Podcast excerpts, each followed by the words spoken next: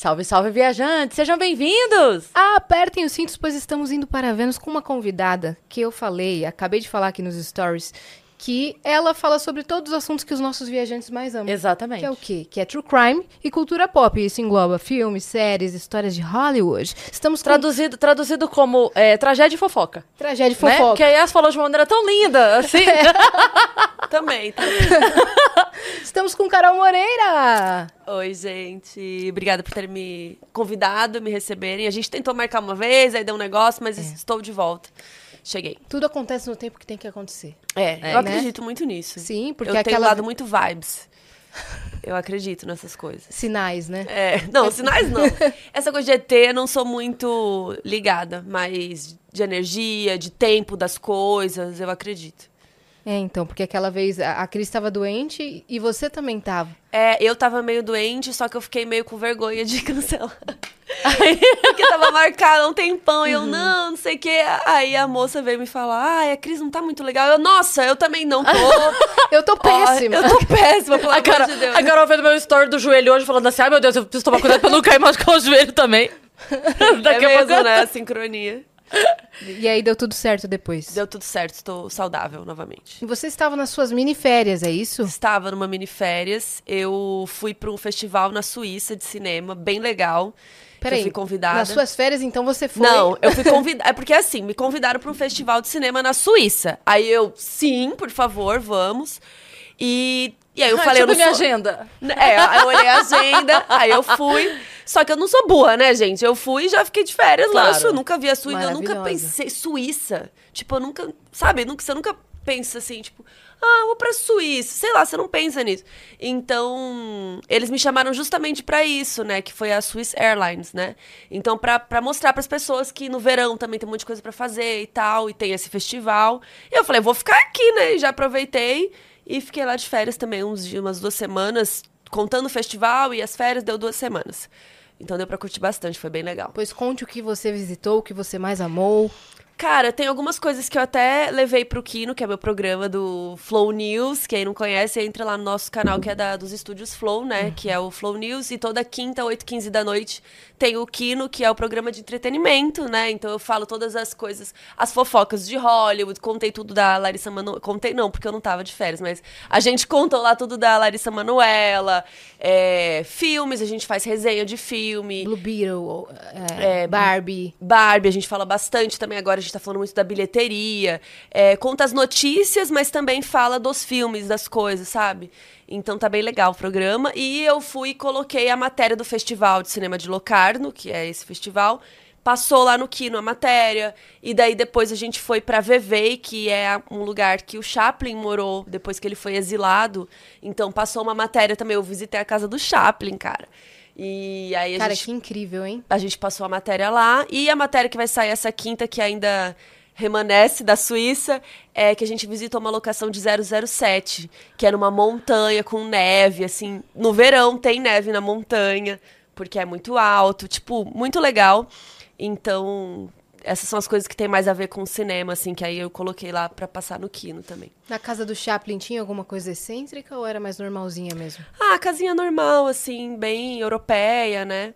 E depois que ele foi exilado, ele foi morar lá na Suíça, né? Nessa parte que a Suíça, eu não sabia disso, vou contar essa curiosidade, não sei se as pessoas sabem.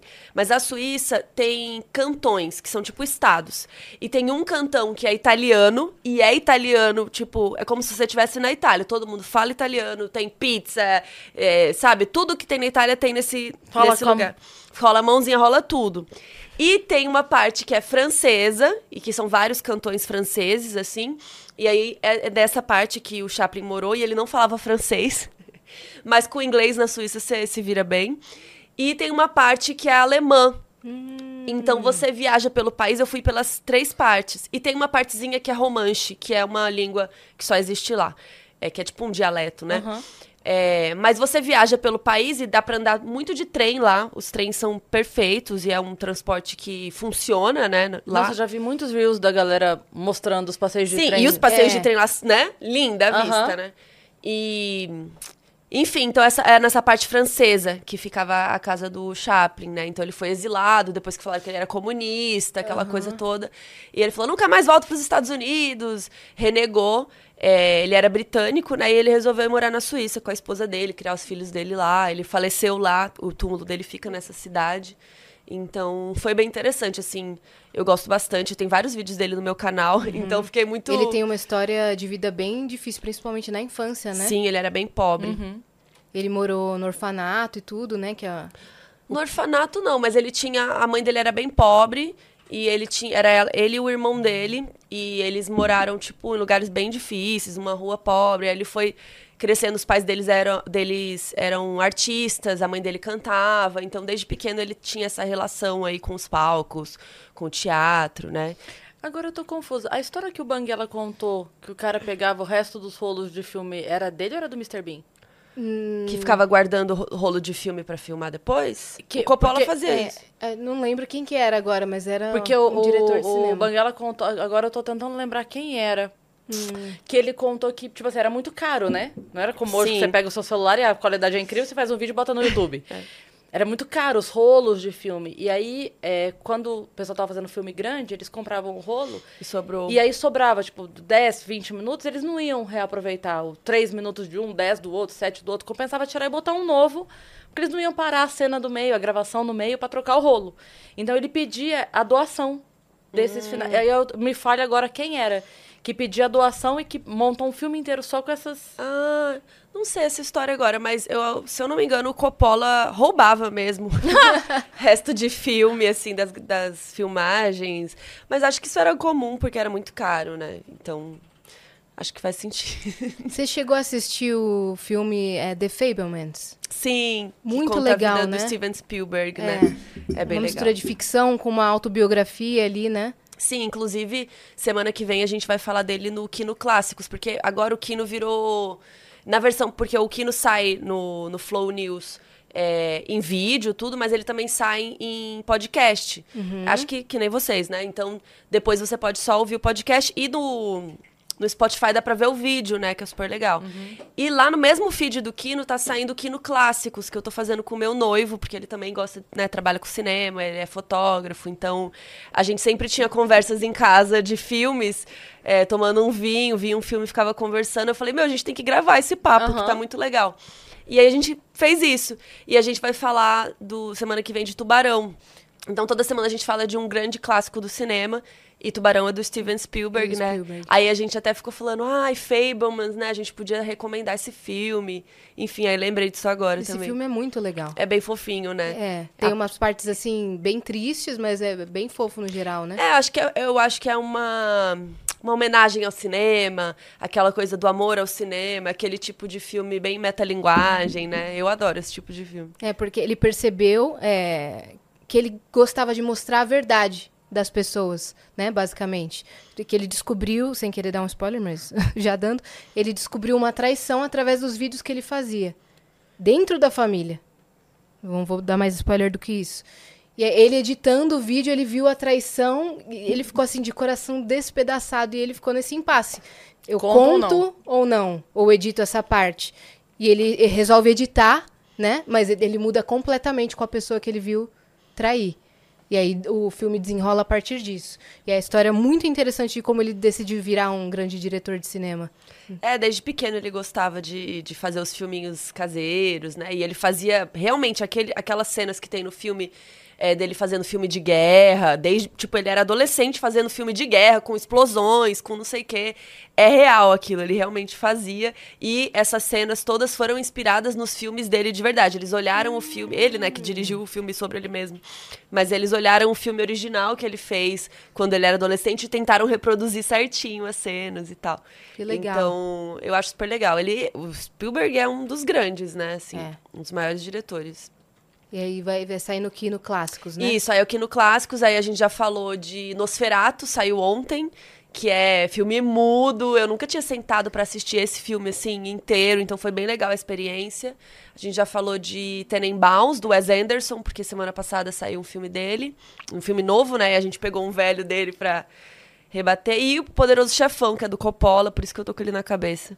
que é também, acho que o Poderoso Chefão, a gente até colocou o título, o maior clássico dos clássicos, será? E a gente debate isso também. Que legal. E em paralelo a isso, você ainda tá com o modus operandi? Sim, o Modus ainda existe. O Modus é meu podcast de crimes reais com a Mabê, minha parceira. Beijo, Mabê. É, e sim, o Modus segue firme e eu não sei se a gente tá em top 1 hoje, mas a gente costuma estar. Tá... Aquelas, né? Só, só pra falar pra vocês, a gente costuma estar tá em top 1 de True Crime. E... e é isso, cada episódio a gente conta uma história diferente de um crime real. Por que, que você acha que o pessoal consome muito, tanto assim, principalmente os brasileiros, histórias de true crime? Ah, eu acho que é muito curioso, né? Porque a verdade é que desde que o mundo é mundo, todo mundo é curioso com crime, com sangue, com é, mistério. Sim. E o crime envolve muitas áreas que eu acho que são interessantes. É, no sentido de, beleza, acontece um crime, por que, que essa pessoa fez isso? Aí a gente vai para a parte psicológica. Aí tem toda a parte de investigação da polícia, é, a, a, perícia, que também, né, tem tantas séries que falam, né, tipo CSI e tal, como você descobre uma coisa a partir de um fio de cabelo, uhum. coisas do tipo. Aí tem a parte da, da, do julgamento. Também, quem nunca viu um filme de julgamento, né? Aquela coisa, aquele drama. E aí tem a parte carcerária toda, né? Quantas séries, sei lá, Prison Break, filme de prisão, também é um ecossistema que é muito curioso. Então tem vários, sabe, uhum. partes ali que, que cada um gosta mais ou menos. Então eu acho que é muito tudo é muito curioso. E óbvio, né? Desde que o mundo é mundo, todo mundo ia em praça pública ver os, né, as execuções, as pessoas serem queimadas, às vezes sendo puxadas. Por que, que as hum. pessoas iam lá ver isso? Também não dá. Aí você me, você me diga. Eu também não sei, mas as pessoas são muito curiosas que com essa a coisa mórbida. a velocidade para ver o acidente. Isso que eu ia falar agora. Sim. É. Não é? Uhum. Então, tipo, sim. né? Você para pra ver o que aconteceu. É. Às vezes você tá na estrada e o trânsito tá lento pra caralho. Você fala assim, nossa, fecharam a, fecharam a estrada. Aí quando você passa, é uma pista fechada. Tem quatro andando. Mas mesmo Mas assim tá lento, ver, porque né? todo mundo quer passar devagar pra ver. É, a gente tem uma curiosidade mórbida, é. assim, né? Eu acho que é tipo uma montanha russa, sabe? Que você quer fazer, ter a emoção, mas com seu cinto de segurança ali apertadinho, uhum. sabe? Você quer ter uma coisa, você quer ver como é aquilo, por que, que aquilo acontece, mas você tá seguro em sua casa, né? Ouvindo o podcast, que é muito melhor, né? Do que correr riscos. E por que vocês tiveram esse interesse em criar um podcast sobre isso? Cara, a Mabê veio com essa ideia porque a gente falava muito disso no WhatsApp. É que a gente, a gente tá com essa ideia há muitos anos, né? E ele só entrou no ar em 2020, tipo, dia 1 de janeiro, dia 1 de janeiro de 2020. E aí, pouco depois, né, pandemia. É, mas a gente já estava dois anos antes falando disso, tendo ideia. Um ano antes a gente começou a pensar, escrever roteiro. Foi, foi bem aos poucos, assim, porque a gente não tinha tempo. Então a gente falou, vamos fazer aos poucos. E a gente fez uma mini temporada e soltou ela inteira. E depois a gente falou, ah, depois a gente vê. A gente falou, ah, vamos fazer mais uma mini. Aí estamos até hoje nessa segunda temporada que nunca mais acabou, né? Mas a gente falava muito sobre isso. E. Você viu o episódio tal? Meu Deus, você viu o que a polícia fez? Não acredito com o cara.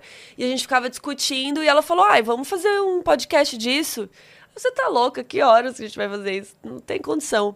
Aí algum dia, eu acho que eu tava bêbada, provavelmente. eu mandei mensagem, falei, vamos fazer.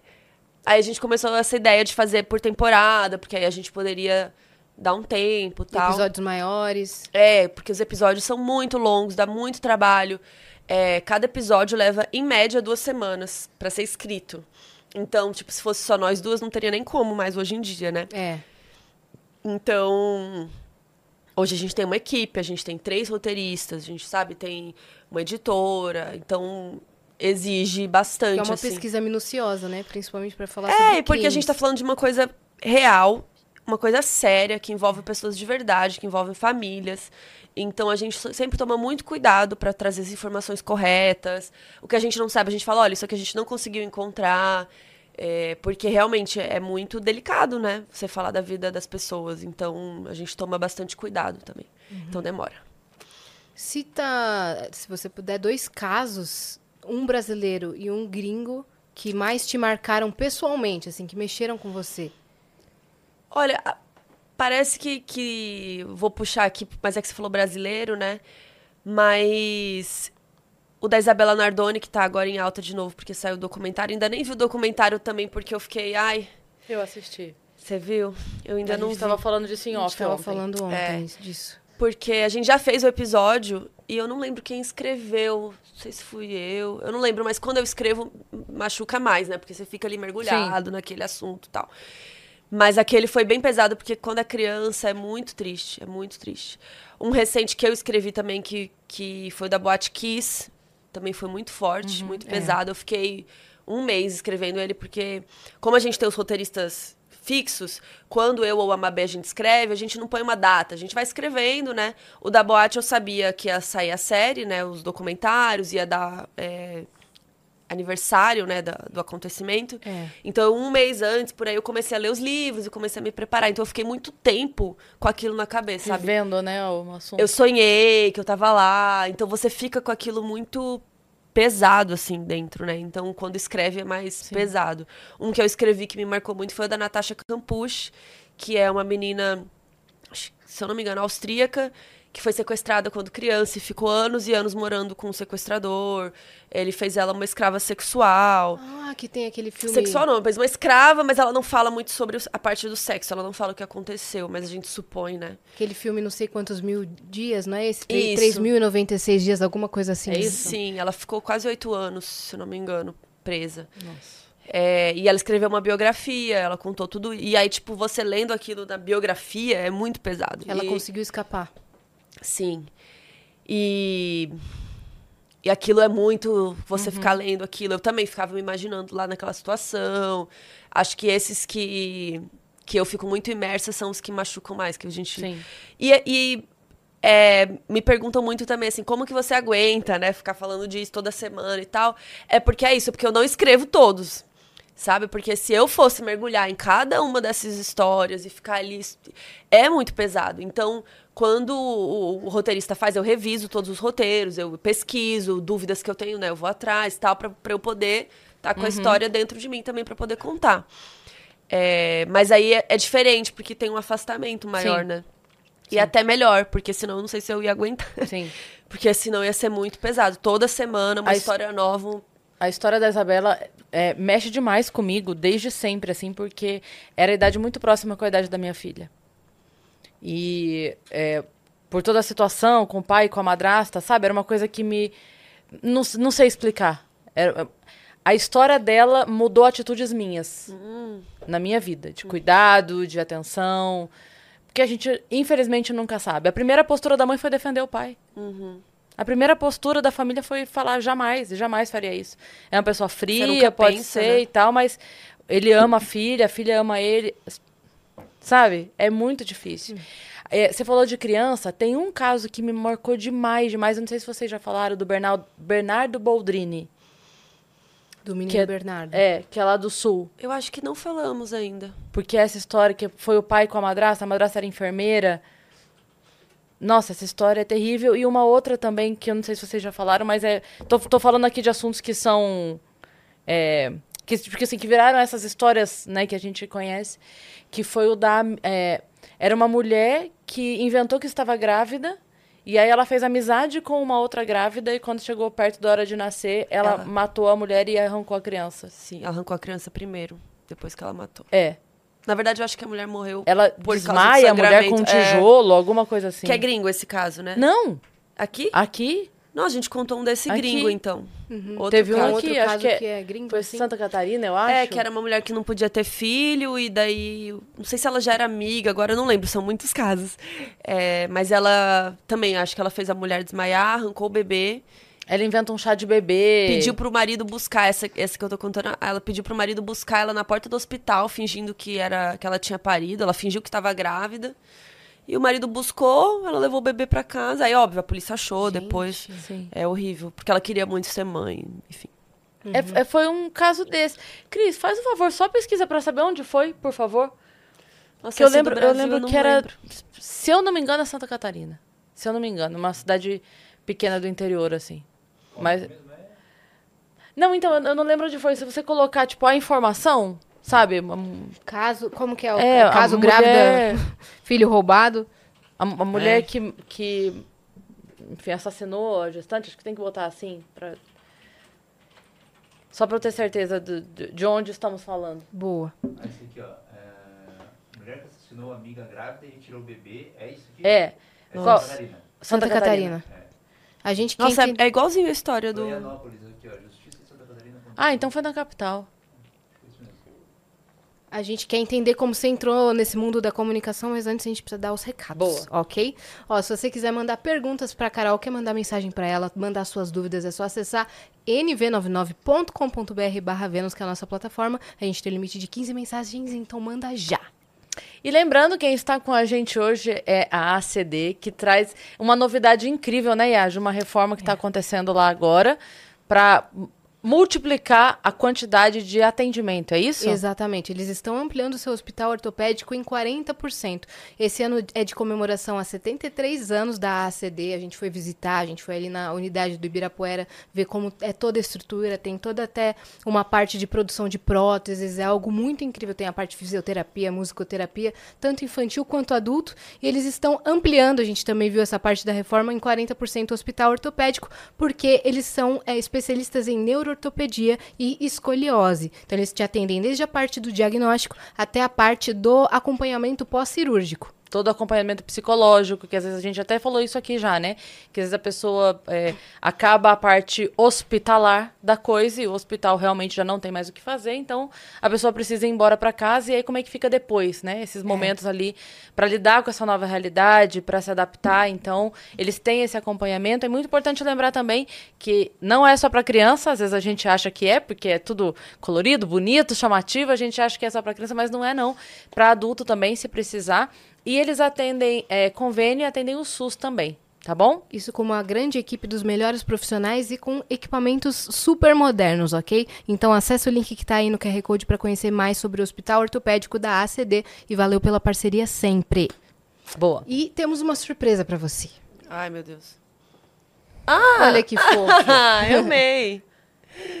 Que gracinha. Esse é o nosso Ah, e o emblema de Kino hoje. atrás. O Kino atrás.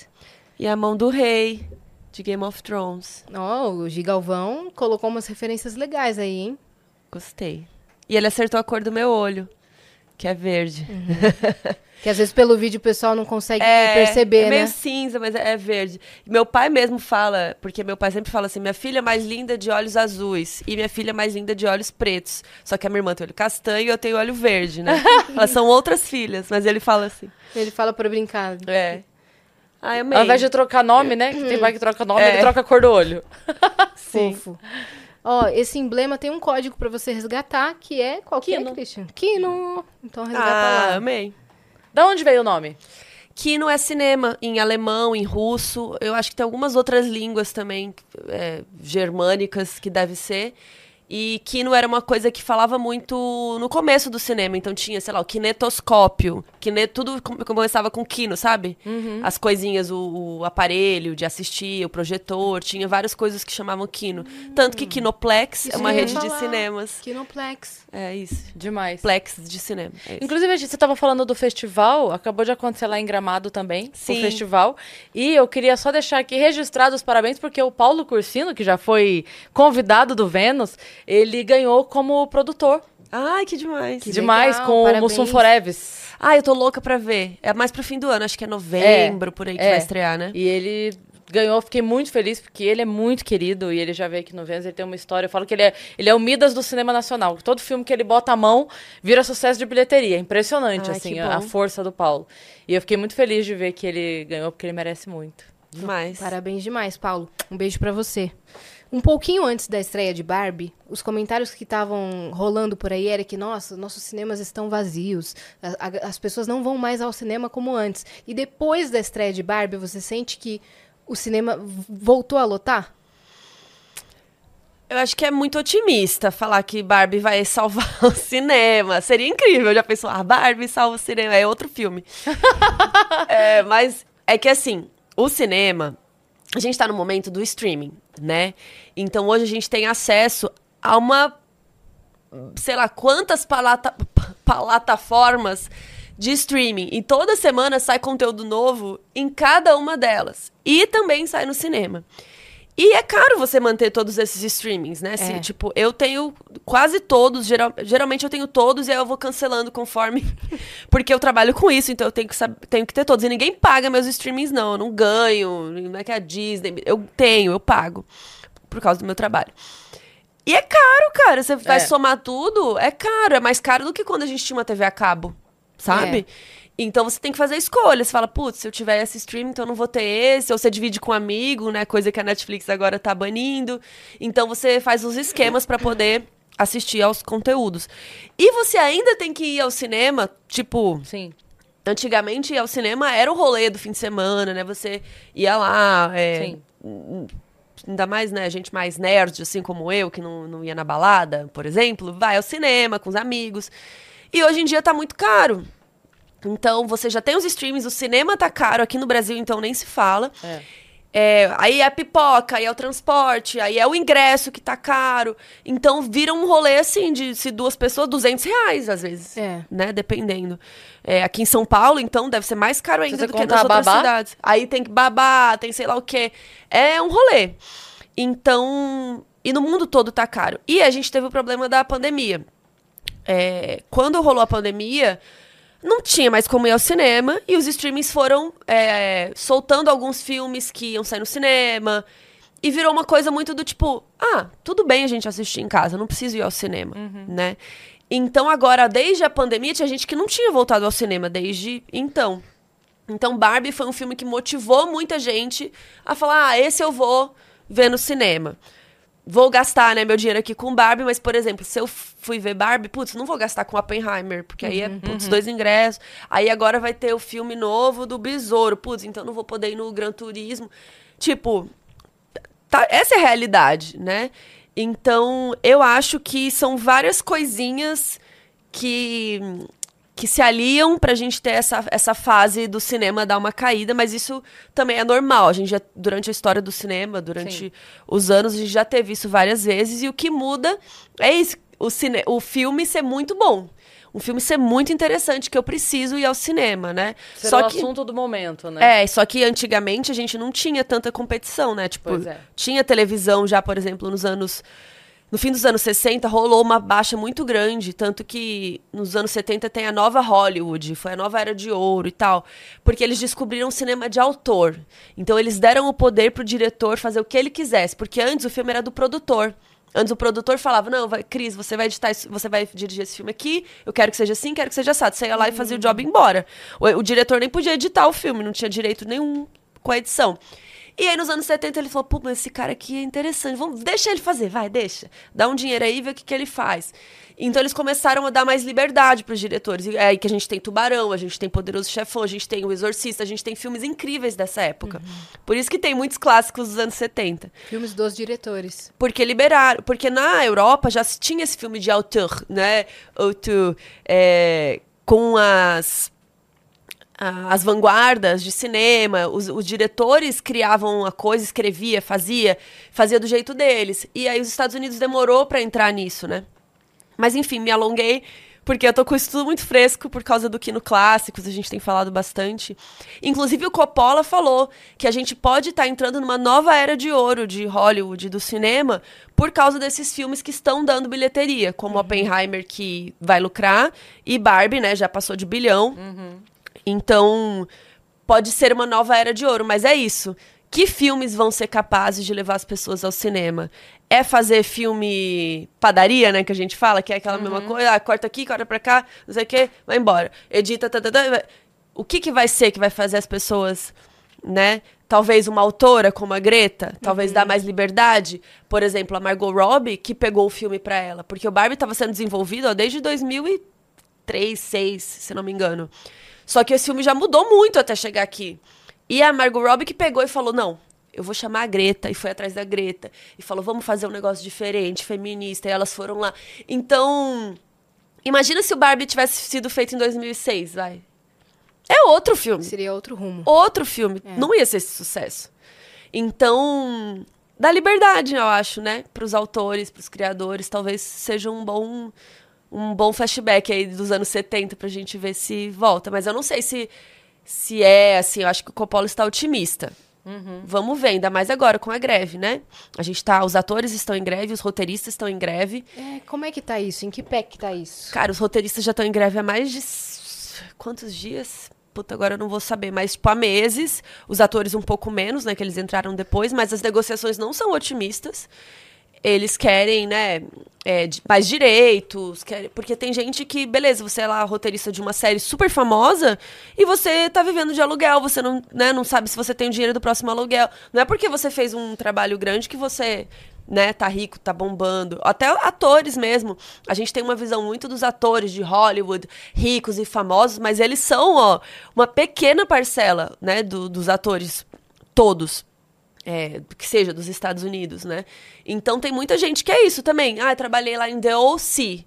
E não tem um- onde cair morto, sabe? O Billy Porter, por exemplo, semana passada ele mandou um dos chefões dos estúdios se fu, porque ele teve que vender a casa dele. E o Billy Porter é tipo um cara muito, sabe, das antigas, ele é um cara mais velho. Porra, e ele teve que vender a casa dele pra poder sobreviver. Imagina quem, né, é roteirista de umas coisas menores ou atores menores, é, os figurantes também que estão nessa categoria. É, a gente vê isso acontecendo aqui porque todo mundo tem a ideia também quando a gente fala. É óbvio que a gente tá falando de outros valores e outra, outra, outro status também, né? Mas quando a gente fala aqui de cantores e atores, a pessoa sempre pensa. Tipo, Globo, na né? pandemia, quando falava assim, ah, porque a galera tá sem trabalhar, os músicos sem trabalhar, o pessoal pensava logo assim, ah, mas.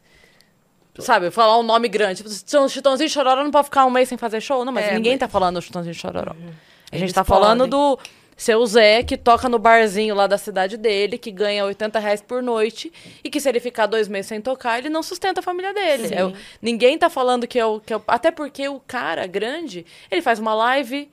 Ele pega Ele um patrocínio, recurso, é. ele, entendeu? Que- Querem botar o nome lá atrás dele tocando, mas e o, Sim. e o pequeno? Então, e a, a imensa maioria é, É pequeno. é, do- é- exato. É, os atores lá estão passando bastante dificuldade mesmo, e aí o- os, os bastidores ali dizem que os chefões dos estúdios estavam querendo deixar passar tempo.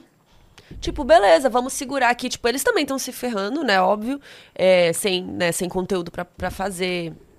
É, pra estrear. Mas eles é, eles estão esperando os atores, e pri- principalmente os roteiristas, a passar Vê até fome. onde vai. É, tipo assim, quando ele estiver passando fome, ele vai Ele aceitar volta. meu, minha proposta. E, e rolou, tipo, es- essa conversa de bastidores saiu, e aí todo mundo. Por isso que o Billy Porter mandou o cara se fuder. Porque. Que desumano, não é? É. E o cinema, o audiovisual, é uma arte muito. é, de equipe. Então, vo- sabe? Tanto que é isso. Sem roteirista a gente não faz nada. Sem o ator a É. gente não faz nada. Sem o produtor também. Sem o editor.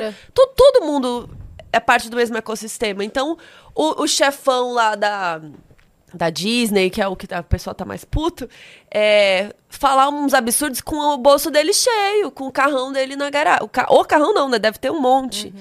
Então é muito. Fala da puta e desumano. O cara, né, fala, não, vamos deixar ele passar fome que depois eles aceitam. Qual área que começou a greve? Os roteiristas, foi Os primeiro. roteiristas que É porque todo. Não é todo ano, é a cada não sei quantos anos eles renegociam algumas coisas de sindicato mesmo, né? Então, tipo, quantas horas pode trabalhar por dia? Quantos, aquela, benefícios, plano de saúde, coisas de, né, de todo trabalhador. Então, a cada não sei quanto tempo, eles é, renegociam. E aí, renegocia dos roteiristas, dos diretores, dos atores e tem outras né, categorias. É, os diretores super toparam. Primeiro foi os roteiristas, entraram em greve. Não, eles não toparam o que os roteiristas pediram. Aí entrou em greve. É uma associação que chama AMPTP, que, é, que tem todos os estúdios maiores e tem, sei lá, é, Paramount, Warner, Amazon, tipo, todos os grandes estúdios. É, e eles não toparam. E aí passou um pouco, chegou a hora da, da, da renegociação dos atores, do sindicato dos atores, e eles pediram algumas coisas, também não rolou. Então eles também entraram em greve.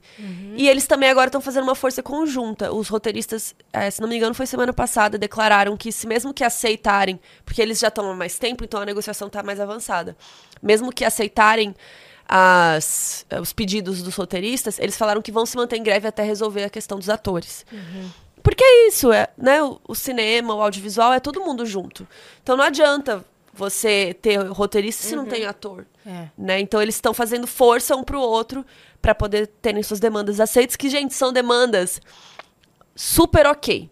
Principalmente para estúdios bilionários, sabe, aceitarem. Inclusive as produtoras menores, como a A24, acho que a Neon também, produtoras menores que trabalham com os grandes estúdios, mas que têm sua independência, digamos, as produtoras menores aceitaram. E por que, que os grandes não? É. Né? É uma visão muito de querer lucro, né? Enfim, a gente sabe como é. Isso afetou também a divulgação das estreias, né? Por exemplo, Sim. de Besouro Azul.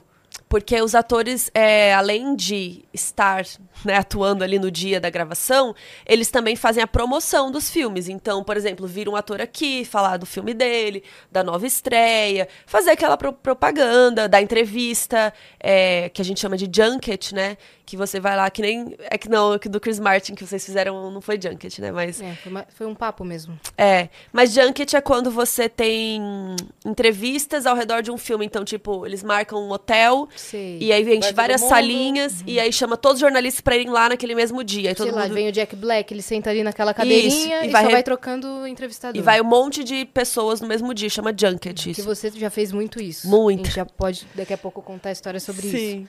E então eles foram proibidos disso, até tem proibições, por exemplo, em rede social. Você não pode falar, gente, vão lá assistir meu filme. Não pode.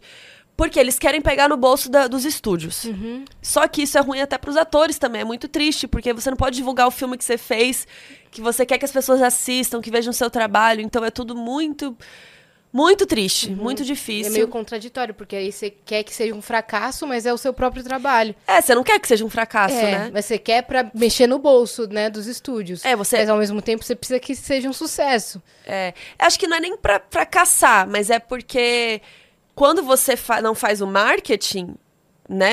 A gente sabe hoje em dia como faz diferença, né? Ainda mais agora que as pessoas não estão indo, né? No caso, ao cinema.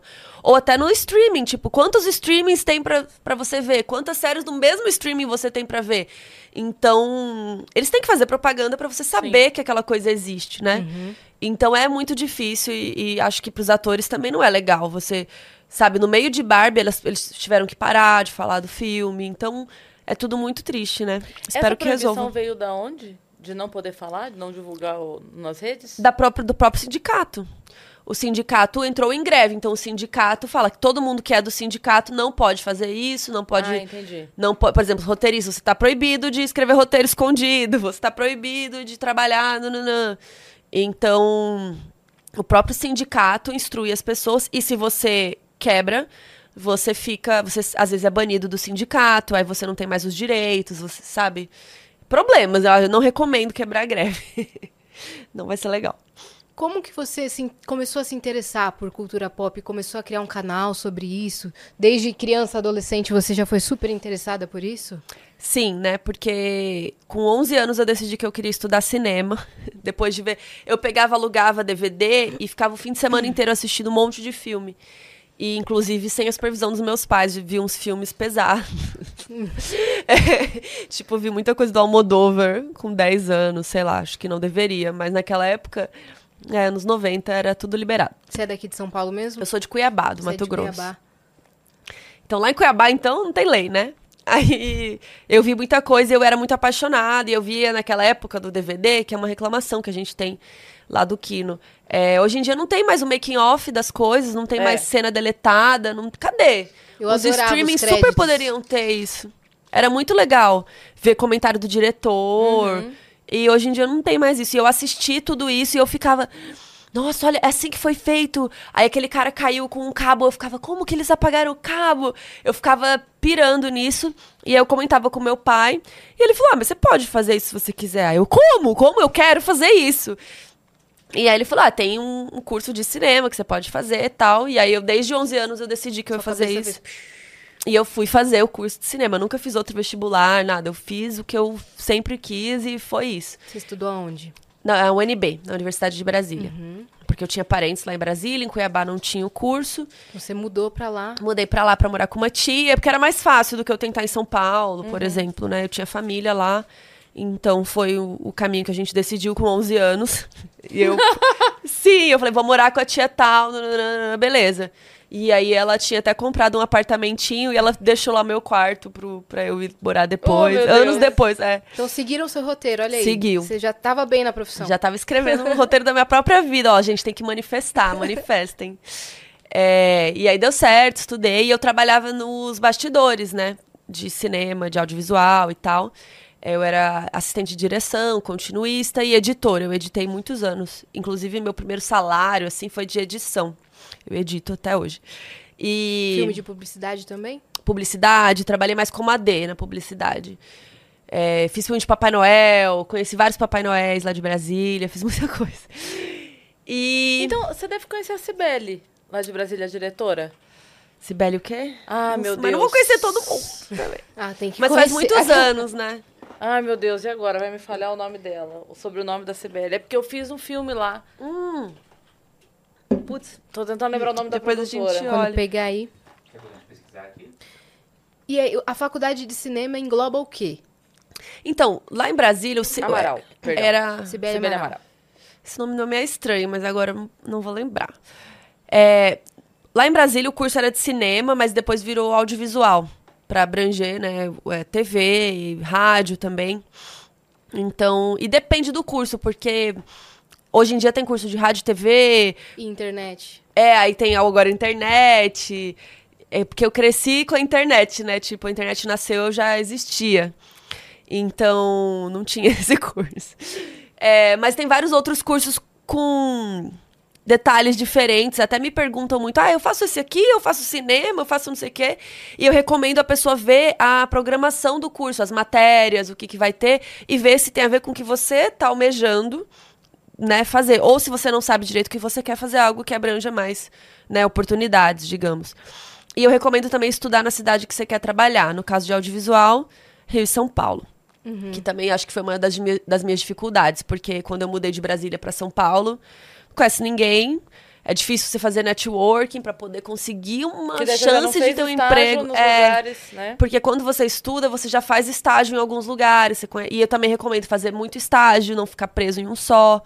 Porque é, você vai conhecendo mais oportunidades, né? Mais gente, para depois, quando você entrar no mercado de trabalho, você tem mais opções, né? Oportunidade, gente para falar, me indica aí, me, me chama e tal. E isso foi muito difícil para mim Os quando eu mudei pra cá. colegas, né? Porque se você se forma numa turma, você se formou com aquela turma, a hora Sim. que um, um consegue um emprego, alguém Te pergunta indica. pra ele, tem alguém... Ah, tem, a minha colega. de- Total. Né? É. E aí, é, eu mudando de Brasília, né? Eu não conhecia quase ninguém. Assim que você terminou a faculdade, você já mudou pra cá? Um pouquinho depois, eu fiquei trabalhando lá como freela e tal, aí teve uma hora que os freelas foram secando, porque como eu era assistente de direção, é isso, né? Eu faço um job, eu faço outro, aí acaba, aí você tem que ir procurando, né? Eu não tinha... Tinha uma produtora que eu trabalhava muito, mas não era um fixo, né? Então, foi meio que atrapalhando, e minha mãe falou, e aí, Anjo, não vou ficar bancando você aí não. Aí eu, não, tá, então vamos pra São Paulo, que é lá que vai ser minha vida mesmo. Então, bora. E aí eu tinha terminado um namoro também, eu falei, ah, agora é a hora. Vou Tchau. mudar tudo. É. Vou cortar o cabelo. E eu sou muito. É. E eu sou muito nômade também, sabe? Eu sou muito, tipo. Já, aqui em São Paulo eu já morei, acho que em mais de 10 casas. Talvez. Ô, louco. Tenho que fazer a conta. Mas eu mudo, eu pego minhas trouxas e também, ah, se precisa vender, vende. Eu não sou muito apegada, sabe?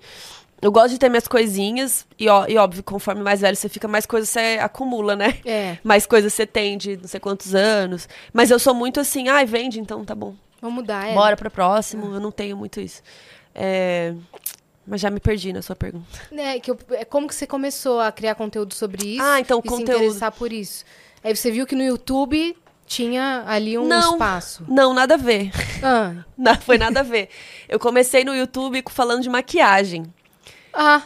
Quando eu tava na faculdade, eu tinha uma amiga, beijo, Jaque, mas ela, ela pegava o pincel e ficava assim. Aí eu, meu Deus do céu, calma, faz assim, nananã, passa aqui. É, e eu, eu sempre fui muito das artes, sei lá, eu sempre gostei de fazer do it yourself. Então, maquiagem acho que era uma. Eu desenho, desenho eu pinto, eu gosto de fazer crochê, sei lá. eu sou- Manualidades. é, eu gosto muito. Então acho que foi muito natural pra mim gostar de fazer maquiagem. Então sempre gostei. E eu ficava dando dicas pra ela e ela falou: "Nossa, mas você podia ensinar isso pra todo mundo, né? Porque sei lá, você tá guardando essa dica aí, eu não sabia disso. Aí eu, ah, legal. E aí eu fiz um blog. Porque naquela época o YouTube, ele não era, em 2010, o YouTube não era uma rede que você entrava e abria o YouTube. Você via os vídeos embedados em outras É. plataformas, em sites, em blogs. É, e aí, acho que por aqueles anos que começou a ter, sei lá, o PC Siqueiro, o Felipe Neto, que começaram essa coisa de você entrar no YouTube pra ver a pessoa. Então, eu comecei no blog e eu fazia os posts com as dicas, com fotos, mostrando alguma coisa, tirava autofoto, assim. E comecei a fazer os vídeos. Então é muito engraçado, porque nos primeiros vídeos eu tô assim, oi, gente, uma vozinha fina e tímida, a assim. Carol. É, fazem 13 anos, né? Isso. E daí depois, quando eu mudei pra São Paulo, eu conheci o pessoal do Omelete, que é um site de entretenimento e tal. E o Omelete naquela época, principalmente, acho que até hoje, mas era o auge, assim. E eu amava o Omelete. E eu consegui contatos lá e falei, putz, eu tenho uma ideia. Aí eu conheci uma, uma moça chamada Flávia Gazi. E a gente teve a ideia de um programa e a gente apresentou pra eles, que era um programa que envolvia maquiagem e entretenimento. Então a gente fazia maquiagem, por exemplo, agora a gente faria maquiagem inspirada na Barbie, enquanto a gente falava do filme. Então era uma mistura, assim. E o programa eles toparam fazer e eu comecei a trabalhar lá com esse programa. Então eu não trabalhava lá, sentada. Eu fazia o programa, levava e editava em casa, eu não ganhava nada. A ideia era isso, tipo, a gente vai soltar o programa lá e se vender, a gente começa a ganhar e tal. E aí deu certo. O primeiro, a primeira publicidade em vídeo do Omelete foi no Make On Up, que era esse programa. E daí aos poucos fui entrar, e fui entrando pro Omelete. E nesse meio tempo, acho que quando eu entrei no Omelete, eu não lembro quando foi, mas eu dei uma parada no meu YouTube. E o blog também foi morrendo, aí eu deixei só o YouTube. Daí depois, né, que o YouTube já foi crescendo. E daí em algum momento eu dei uma pausa. E quando eu voltei, eu já voltei falando de nerdices, filmes e séries por causa ali do, do- da experiência do Omelete. Que eu comecei a fazer entrevista, fazer crítica, né, enfim. E os streamings começando a surgir ali. Sim, no começo era a Netflix, praticamente, Isso. né? Era o que? 2015? 2014? por aí. 2013, 14, talvez 14, por aí. E nessa época tinha muito TV a cabo também, com série da HBO, coisas assim, né? Aí foi isso, aí eu acabei ficando, entrando de vez no Omelete, aí teve uma editora lá que saiu, e aí eu fiquei na vaga dela como editora, daí eu fui crescendo lá dentro, criando programa, nananã, aí virei coordenadora de vídeo, aí a gente chegou em um milhão de inscritos quando eu tava na coordenação, então foi Caraca. tipo... Aí eu comecei a crescer lá dentro, e aí fui, aí fui pra Warner Channel, aí já fui mais como apresentadora na Warner. Mas dentro do Omelete você também eh, fazia entrevistas? Sim. A, a, que, assim, a, as minhas, a minha primeira entrevista da vida foi com a Joelma, da banda Calypso. Legal. Só que quando eu estava na UNB, na universidade, e eu era estagiária da UNB TV, da TV é, local ali da, da universidade. E passava na TV normal, passava pra todo mundo. E lá era muito legal porque você podia fazer tudo. Tipo, eu aprendi a fazer câmera, aprendi a editar, aprendi a apresentar, aprendi a mexer no TP, aprendi a fazer corte ao vivo, aprendi a fazer tudo. E, e a Joelma e o Chimbinha, no caso, na época, eles estavam juntos, é, eles estavam na, em Brasília. E ninguém quis pegar essa pauta. Tipo, ninguém falou, ah, então beleza. Aí eu, poxa, mas eles são muito grandes, não sei o que eu vou fazer. Posso fazer? Aí todo mundo, faz aí. Aí eu aprendi a produzir. Aí eu falei, bom, como, o que, que eu faço? "Ah, liga lá. e vê se você co-" Aí eu fui, liguei. Fui.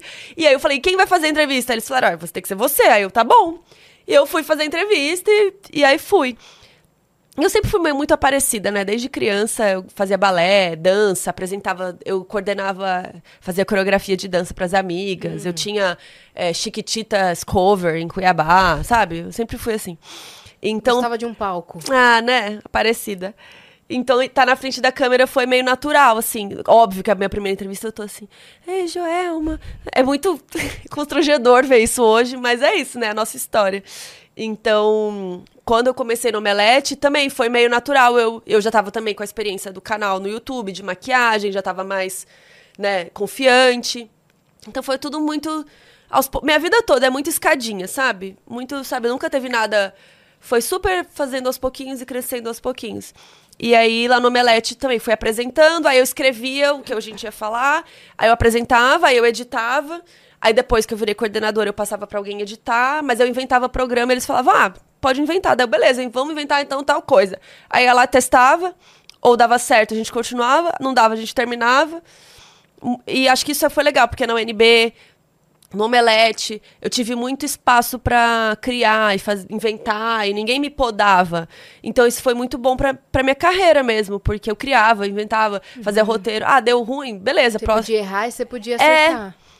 E então foi muito legal. E aí, quando eu fui pra Warner. Aí, no meio disso, voltei com o canal, né? E daí é, comecei a trabalhar com a Warner dentro do Omelete ainda. A Warner precisava de alguém pra apresentar um tapete vermelho do M. Nossa. E pediu pra Omelete, tipo, quem que vocês indicam? Falou lá dentro. E o Omelete falou, ah, Carol. Carol perfeita, ama a série, fala bem e tal. Aí me mandaram. E aí eu tava com o cu na mão. Meu Deus, que bucha, né? Cara, ao vivo. é, Não foi exatamente ao vivo, porque, como eu era. Não sei se era porque eu era nova ou se era o esquema do- da época lá que rolou. A gente gravava e mandava pro Brasil, mas, tipo, ia pro ar em seguida.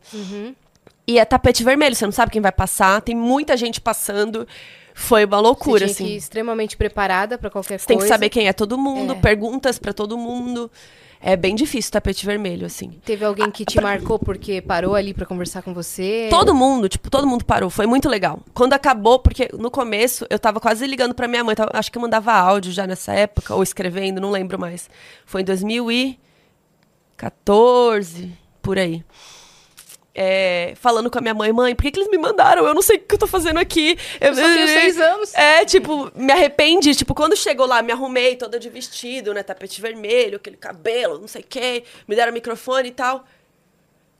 Eu falei, mano do céu, eu não tenho. Eu não sei quem é ninguém. Eu não sei que pergunta fazer. Tipo, óbvio que era síndrome do impostor, porque eu estudei, sei lá, por meses, eu sabia tudo, mas eu tava, né, gelei.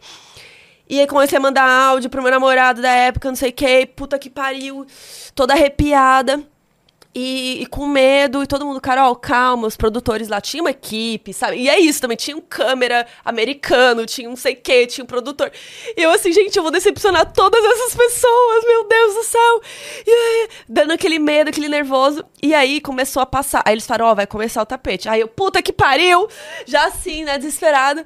E aí passaram uns caras de terno, assim, uns três caras começaram a vir. Aí eu, eu não sei quem é, eu não sei quem é, quem é, quem é, quem é. Eles falaram, não é ninguém. Eles só trabalham aqui, eles estão Estão passando. Aí eu, ah, tá bom. Eu, tipo, eu tava tão nervosa. E aí, o eu nunca vou esquecer, os primeiros que pararam foi o elenco de VIP, que é uma série da HBO, da Julia Louis-Dreyfus, e eram os, os homens do elenco, assim. Eles estavam uns três ou quatro juntos. E eu vi, eu falei, ah, eu conheço eles. Eu, e eu amava VIP, né? Eu já assistia antes do M, porque perto do M eu também começo a assistir tudo que eu não conheço, né? Mas eu já conheço a maioria, mas. É, eu falei, ah, eu conheço. Aí eu, tipo, chama eles, vai dar. Vai, vai, eu conheço eles. E, putz, com muito medo. E eles foram muito legais. Eles foram muito gentis. e, Você é do Brasil e que não sei o quê. E, putz. Ufa. E aí. Aí eu relaxei. E aí fui, pá, pá, pá, entrevistei. No meio eu já tava assim, chama, fulana, fulana, eu sou do Brasil, vem aqui. Já tava assim, feira. E é uma feira, tapete, tá? Vocês não sabem, é uma feira. E eu assim, fulano, fulano, gritando, já Já todo tava... mundo gritando ao mesmo tempo, É. né? E porque você fica chamando a Flash, pessoa... flash, flash. É uma loucura. E no final já tava, tipo, foda-se, já tava super em casa e as perguntas saindo. Foi ótimo, foi perfeito, não aconteceu nada de errado.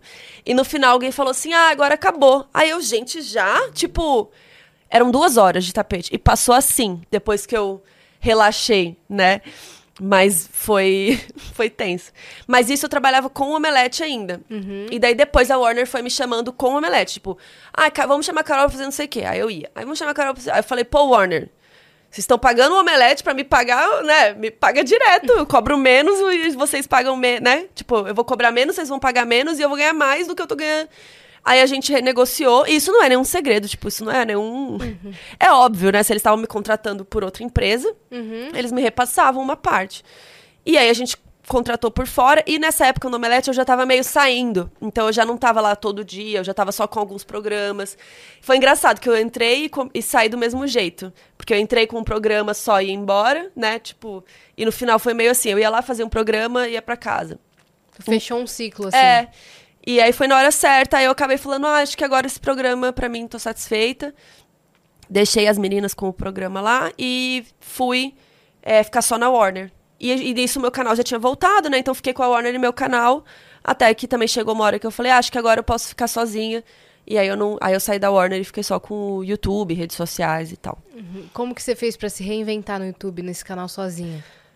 Ah, todo, todo ano, né, a gente se reinventa. Tanto que eu fazer podcast de true crime faz parte disso, dessa reinvenção, porque é isso, eu comecei em 2010 falando de beleza, maquiagem, aí às vezes eu falava de cabelo, sei lá. Daí, com o tempo, fui misturando beleza com nerdice. Daí depois, nerdice, filme, crítica. Aí também comecei a falar de Game of Thrones lá dentro do Omelete. Daí depois chamei a Miriam pra gente falar de Game of Thrones. Então. Que foi uma série de conteúdos que deu muito certo, Sim, né? Tem foi milhões, super milhões legal. de acessos. Porque a gente ficou muito especialista numa época que ainda não tinha ninguém também. Porque também é, acho que isso é uma coisa muito minha, assim, que eu gosto muito de olhar na frente. Se tá todo mundo fazendo um negócio, eu já. Ai, eu já fico com preguiça. É, Já brocha, né? Porque- é, eu sou bem aquariana mesmo. Eu sou aquariana. Então eu gosto de tipo, fazer o que ninguém tá fazendo. Quando todo mundo já fez, eu quero ir pro próximo. Eu sou muito assim. E não tô falando isso, tipo, ai, você achou. Mas você vê pela minha carreira mesmo, pela estrutura que hoje, com 35 anos, eu olho pra trás e falo, nossa, olha que interessante. Eu vi que na gringa tava todo mundo falando de Game of Thrones e no Brasil ninguém falava. Eu falei, putz, eu amo Game of Thrones, já li os livros, vou fazer. Comecei a fazer dentro do Omelete. Aí eu pedia pra Miriam revisar meus roteiros, porque ela também tinha lido, super nerd a Miriam. E Aí a gente, quando a gente saiu do Omelete, foi meio que natural. Eu Falei, ah, vamos fazer, eu venho aqui em casa gravar um. Aí gravou um, gravou outro, gravou outro, foi crescendo. Mas é meio que isso, né? Depois que eu vi que tava todo mundo, eu tava fazendo muito review. É. Aí eu cansei. Falei, nossa, todo mundo faz review. E você faz review, as pessoas só reclamam, né? Depois de um- uma época, é, eu senti que as pessoas queriam muito só refor- reforçar a sua própria opinião. Ela não queria saber a minha. Tipo, ai, mas você não viu direito. Ai, mas você não sei o que lá. Aí eu falei, ai. E tava todo mundo fazendo. Aí começou a ter muito canal no YouTube fazendo isso. É, aí eu já cansei. Foi a febre de Riverdale ali, todo mundo fazendo review nessa Também. época, né? E aí eu falei, ah, cansei. Então eu quero fazer outra coisa. Aí eu comecei a fazer vídeo eu acho explicado. engraçado quando a pessoa manda assim. Comenta sobre tal coisa. Tipo assim, pode ser qualquer assunto. Qualquer Uhum. assunto. Comenta sobre o comercial novo do Febo. Não importa. Aí eu falo assim: você não quer saber o que eu acho. Você não quer de fato saber o que eu acho. Você quer saber se, Uhum. Se eu eu concordo com o que você acha, pra saber se você ainda gosta de mim. Sim. Isso, é- infelizmente, hoje em dia é meio coisa assim. chata. Você- Você viu? Você gostou? Não gostou? Então fica aí com a sua opinião. É, e aí hoje também tem essa coisa do cancelamento, né? Então, às vezes você fica com medo de falar algumas coisas, é meio delicado mesmo. O que tem muita coisa que é certa, né? Mas tem, tem coisas que são mais. É difícil transitar. E é isso, né? Há 13 anos na internet, eu sempre tô mudando. E aí também, eu falei, ah, vou fazer análise de série, então difícil. Comecei a explicar, sei lá, Westworld em ordem cronológica. E aí falei, falei ah, vou explicar Dark, aí eu vou explicar não sei o quê. Nossa, E- você também, hein? é, Você não se dá uma folga, né? não, eu invento cada uma, né? Pra cabeça. É, e aí, por exemplo, agora é o Kino, né? O Kino no Flow News, notícias, que também, eu já tava cansada do YouTube, do jeito que eu tava fazendo. Aí eu falei, cara, eu preciso falar de notícia. Eu comecei a fazer no TikTok, deu certo. Eu falei, é isso, um programa de notícia. Porque é uma coisa que eu adoraria ouvir ou ver, né? Tipo, saber um resumão do que rolou essa semana aí das fofocas, que ator que não sei o quê, que, que rolou, que filme que vai estrear. Então eu fiz um programa que eu acho que eu gostaria e que eu acho que meu público gosta é, de saber. E aí o Kino Clássicos também, porque eu gosto muito de história do cinema, que é um tema que eu falava muito no meu canal lá no começo. Então é sempre uma reinvenção, né? E o True Crime também no meio disso. É, então é meio isso. assim, eu sempre tô. em- Não é? E na internet tudo muda, muda muito rápido. E você acompanha a mudança. É, e eu gosto de estar antes da mudança. eu gosto de trazer a Você gosta mudança. de anteceder a mudança. É. É, porque é isso. Se daqui dois anos tá todo mundo fazendo notícias, não sei o quê, eu já vou mudar. Uhum. Pode ter certeza. Se todo mundo começar a fazer, provavelmente vai, vai me dar no saco e eu vou querer inventar outra coisa. Passo à frente. É. Caramba. Mas O como que é um que pouco irritante às vezes, né? Mas é porque eu fico entediada, eu já acho chato. É, Como é que surgiu a ideia do Kino? Como é que surgiu o convite? Como é que rolaram as coisas? Faz tempo? Faz tempo, foi em janeiro desse ano, né, de 2023, que a gente tá. Foi em janeiro e, é só- e o Kino só estreou em junho, se eu não me engano. A gente ainda nem tem três meses, eu acho. Vai fazer três meses. Que tá passando tão rápido, né? Que a gente Passa tá voando. Pois Falta é. quatro meses pro ano que vem. Eu Não, vi não tô entendendo um nada. post hoje.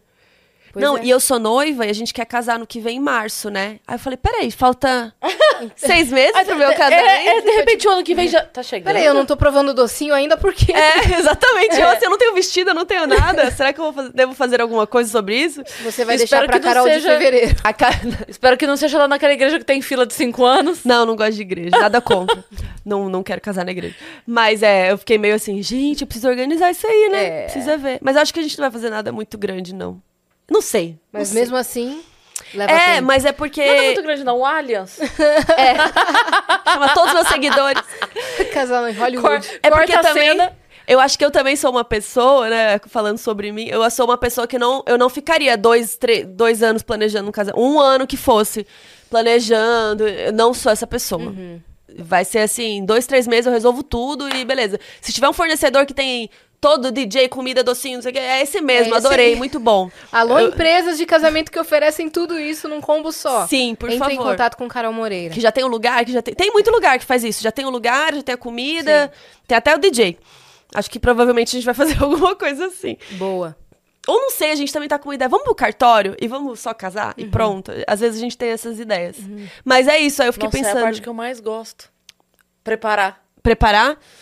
Nossa, É a parte que eu mais gosto. Ir atrás, ver, escolher o lugar, fazer as nossa, coisas. não. Eu gosto de estar lá na festa bêbada. Gosto de brindar e comemorar. É, é isso, a gente quer comemorar com os amigos, mas É. a gente, mas enfim, aí eu fiquei meio assim, caralho, já tá chegando. Aí vamos pra academia, vamos, né, começar a fazer um botox já pra ficar bonita nas fotos. Enfim, tá tá passando rápido, mas é isso, Kino é meu novo meu novo empreitada aí. Espero que as pessoas estejam gostando. Assistam o Kino toda quinta, 8h15 da noite, depois vira podcast também. Boa, já se inscrevam lá no canal do Flow News e no canal da Carol também, né? Sim, ainda tá saindo lá, a gente solta corte do Kino lá. E agora eu tô postando um monte de coisa da Suíça também. Às vezes saem uns vídeos aleatórios lá no canal também. Que tá vivo, tá com quase um milhão de inscritos. Caraca. Pra você ver como demora, né? 13 anos. 13 E ainda não anos. tem um milhão. É, mas você foi subindo degrau a degrau, Foi bem aos pouquinhos. né? E daí foi melhorando de equipamento, né? Melhorando de Sim. formato. Sim, antes eu que fazia tudo sozinha, editava tudo, depois fui contratando uma pessoa, contrato um freela. Hoje eu tenho uma equipe fixa, então também é meio assustador. Você tem que pagar o salário de um monte de gente. Tem que manter aquela estrutura, né? Tem que manter. Então, quando eu saio de férias, isso é muito louco do criador de conteúdo também. Porque quando você tá de férias, tem que produzir as coisas antes pra poder continuar existindo nas férias. Senão Opa! as pessoas, né, te deixam de, de seguir e falam, ah, Carol sumiu, foda-se, né, desencana. E o sumiu é tipo três dias, tá ligado? É, não, e às vezes também é, o algoritmo esquece que você existe para de mostrar pras pessoas. É um problema. E depois, é, nesse tempo que você tá de férias, você não tá produzindo, tipo. Sei lá, querem fazer uma publicidade com você. Não posso, porque eu tô na Suíça e, tipo, o que, que eu vou fazer? Então você tá perdendo dinheiro. Só que você tem uma equipe pra pagar, que não tá de férias, a sua equipe. E, quando, e eu pago férias, pago tudo bonitinho pras pessoas também. Então, é meio assustador você É. pensar que você tem que pagar o salário das pessoas. Eu sempre fico com medo disso. Tipo, meu, se tudo acabar agora, se a internet der um pau lá na, sei lá, na fonte É. e acabar Alguém a internet. tirar a internet da tomada? É, isso, tipo isso. O que, que vai acontecer? Claro, já tive várias profissões, eu faço muita coisa, mas eu fico pensando, putz, toda a minha equipe, o que eu vou fazer? Ou sabe quando dá vontade de desistir? Acho que todo mundo tem essa vontade às vezes. Tipo, ai, foda-se, vou largar tudo e vou morar no sítio, a vida. criar galinha. É, a Suíça é difícil, né? Mas, tipo, Passar isso. três dias na Suíça E volta. e volta. Mas vou mudar pra um sítio, sabe assim? E vou largar tudo. É, aí eu penso, putz, mas eu tenho tantas. Eu tenho a Carol pra pagar, tenho o Fulano, tenho o Luiz. aí eu fico, putz, não, não posso desistir. Então. Mas é, foi aos pouquinhos, assim, que eu fui, fui virando tudo isso e hoje é o Kino. Boa. Desse- dessas últimas estreias do cinema, qual mais conquistou o seu coração e qual você aposta que vai ser indicado nas premiações? Vixe, Oppenheimer com certeza vai ser indicado. Na que ganhou, meu coração, é um filme muito bom. Barbie, eu não sei se pelo hype, provavelmente melhor filme eles vão indicar, porque a lista hoje em dia é maior. É, mas eu não sei se os atores vão conseguir essas indi- Eu acho que talvez roteiro pra Greta e pro Noah, algumas indicações assim. Mas é que o Oscar ainda tá muito longe. Os É. filmes que geralmente vão pro Oscar vão estrear agora no segundo semestre. Então é difícil prever o que, que vem ainda, mas tem esses dois que com certeza devem estar, até pela bilheteria de Barbie, eles vão dar esse. Acho que eles vão dar essa colher de chá, e, apesar de ser um filme mais pop, né? Que, que os velhos do Oscar nem sempre gostam. E você chegou a ver Blue Beetle? Desculpa, qual? É, é Besouro Azul? Ah, ah, é Blue Beetle, você fala inglês. não vi porque eu estava de férias e perdi a cabine, ainda não fui ver, mas eu quero ver. É, então, porque te- Vocês viram? temos. Ainda não. Mas eu ia perguntar pra você a, a importância de ter uma Bruna Marquezine, né, num filme de Sim. Hollywood. Então, a Fê e o Fábio falaram disso semana passada no Kino. Quem quiser olhar lá, eles falaram bastante, sem spoilers do filme. E eles falaram muito isso, assim, que óbvio que ter a Bruna no filme pra nós brasileiros dá um, né, um plus, uma coisa a mais. E também é um filme muito latino, né? E É. que a gente se identifica muito. Porque, apesar de não ser exatamente igual à nossa cultura, sei lá, aqui passava Chaves, por exemplo, sabe? Então a gente tem uma coisa que é misturada ali do, do latino. Família latina é muito parecida, né? Aquela coisa família e tal. Então acho que é um filme que os brasileiros em geral vão gostar, sabe? Você viu o áudio dela? Que Sim. Puta que pariu! ah, eu tô muito chateada que ela não tá podendo divulgar o filme, sabe? Ia ser muito legal. É, mas daí em contrapartida contou com a divulgação dos amigos, Sim. né? Que, por exemplo, a Anitta divulgou, a Manu Gavassi, né? A Sasha Meneghel. Então teve uma divulgação ainda mais forte da parte dos amigos por conta desse fato, né? Com certeza. Mas tá agradando é, as críticas, né? A atuação da Bruna, pelo que eu tenho visto. Olha, eu vou te falar que eu tava total de férias, eu não vi nada, eu não vi as reações, mas eu vi que a bilheteria, infelizmente, não tava assim o que a Warner tava esperando. Só vi isso.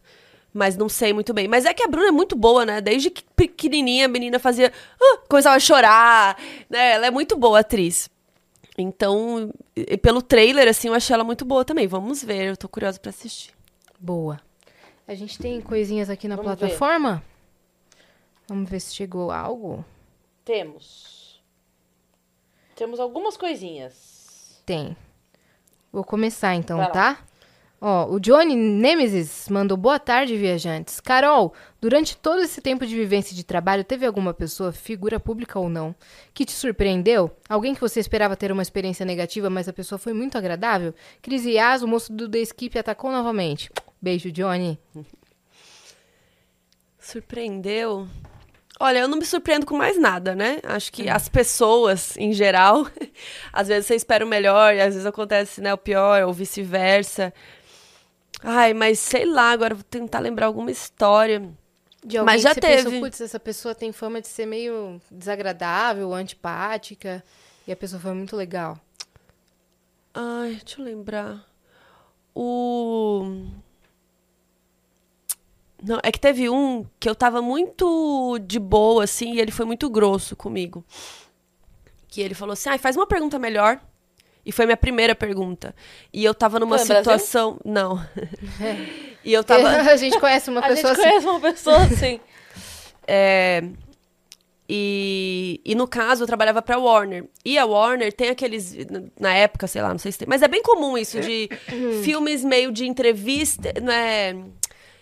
Tipo, que corta cenas do filme e tem o ator falando: meu personagem é assim, e aí passa o personagem dele, e aí passa cenas do filme. Sim. Então você tem que fazer umas perguntas mais bobas pra passar nesse, nessa porcaria desse vídeo. Uhum, pra pessoa falar, tipo, meu personagem. É, pra pessoa falar, o filme é muito sobre amor. É, tipo, tem umas bobinhas, umas bobices, assim, que nesses vídeos de TV, né? Porque na época era muito TV ainda. Sim. É, precisa ter essas perguntas. Sim. E no caso é eu tava. comunicação, né? É assim. E no caso eu tava na, no set visit. Esse não foi junket. Então, tipo, eles ainda estavam filmando. E a gente foi lá no, me- no meio da gravação e o cara sentou, tipo, pa- pausou, sentou pra dar uma entrevista. E, tipo, eu não sabia nada do filme. E não é porque eu sou burra, é porque ninguém falou nada do filme. A gente não tem essa informação. Então, ele foi muito grosso. Era pra ele te contar, no É. caso. Então ele foi muito babaca. E aí eu fiquei toda, né? Você fica meio. E, mas também a idade, né? Tipo, hoje em dia eu acho que eu faria outra coisa. E aí eu. falei, bom, eles vão cortar, né? Eu respirei e tal. Olhei e falei, tá. Oi, fulano. E comecei de novo e fingi que nada aconteceu. E aí, depois de mim, veio uma jornalista mais velha, com mais experiência, e falou pra ele: Você sabe que a gente não sabe nada do seu filme, né? Falou bem assim pra ele, de Nossa. pé, assim. E ele tava sentado. E aí ele, não, eu nem lembro o que, que ele falou, que eu fiquei tão assim, ah, minha heroína, né? E aí ela, e ela falou isso antes da entrevista dela. Nossa. Doida. Completamente louca. Aí ela sentou e falou, oi, fulano. E fingiu também que nada aconteceu e começou a entrevista dela. Profissionalismo. E eu fiquei de cara, assim. Mas deu uma nele. Deu. E eu amei. Cara, é, é uma conta... E agora eu peguei ranço, não po- posso ver nada com Ah. esse cara. Que eu fico... Não, é uma ódio. conta tão doida que o cara, tipo assim, ok.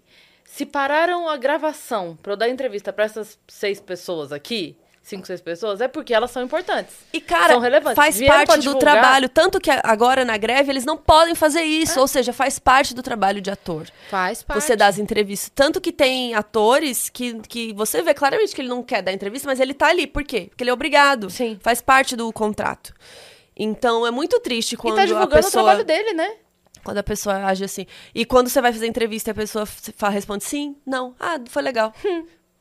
E como foi trabalhar com o diretor tal? Ah, foi incrível, eu sempre quis trabalhar com ele. Aí você, tá, vamos lá. Me ajuda, né, moço? Defina incrível. É. O que é incrível pra você? É. Só que aí eu também Me parei. 10 sinônimos. Porque acho que quando eu, lá, lá quando eu comecei em 2000, quando eu comecei a fazer entrevista mais assim, né, pro Omelete e tal, 2013, 14, é, eu ficava lá me humilhando pra pessoa, sabe? Eu ficava, nossa, mas não sei o quê, e não sei o que lá. E hoje em dia, começou assim comigo, eu levanto e saio. Eu falo, ah, obrigada. E saio. Não tenho mais paciência pra, esse, é, né, pra quem tá comendo. Não tenho mais paciência pra essa merda, sabe? Ai, me poupe. Não, É. não gosto. Tanto que em tapete, principalmente, você chamou a pessoa, oi, fulano, vem aqui. A pessoa chega e começa a te cortar, fala, ai, obrigada. Por que, que você veio? É, Né? eu falo, não é obrigada, não, e eu falo, não publica. É mesmo? É, eu falo, não publica isso não, que você é um idiota. Pra que que veio até aqui? Né? Esse é o ônus dessa profissão, né? É, e hoje, óbvio, gente, tipo, a gente é eu mu- posso dar esse privilégio, eu tenho esse privilégio É. Tipo isso, tipo, imagina, se eu chego aqui e começo a ser escrota com vocês, vocês falam, então tá, obrigada. O programa é de vocês. Uhum. Vocês falam, não, então obrigada, pode fechar aí, acaba, pode fechar. Mas sabe Por que que você vai que a gente não ia falar? Não ia. A gente. Ah, pode falar assim. Tem que falar assim. Já, ah, é uma pessoa, um... já aconteceram situações assim, escrota. difíceis. E a gente foi até o A fim. gente foi até o fim, se sentindo mal e foi até o fim. Então, depende. Porque eu acho que às vezes a pessoa é chata, que é diferente dela ser chata com você. Uhum. Né? Tipo isso, eu vim aqui no programa de vocês, o mínimo que eu posso fazer é dar uma resposta legal, é inter... né? E É uma troca. Tipo, pra mim é bom estar aqui, pra vocês é bom eu estar aqui. E quando a pessoa não, não tá trocando, é difícil. É. É. Só que quando a pessoa te corta e te, sabe, ela tá claramente, tipo, te, te provocando, assim, aí eu já também. Ah, então tá, Ah, obrigada. Obrigada. Você não tá no mood, então tchau. Ah, você não tá bem? Vamos acabar então. Uhum. E aí, e muitas vezes quando você faz isso, a pessoa fala, não, não, não, peraí, não sei o quê. Aí muda a energia, né? Mas aí eu já. Mas é isso, é o privilégio também, né? Mas fica a minha dica aí pra você.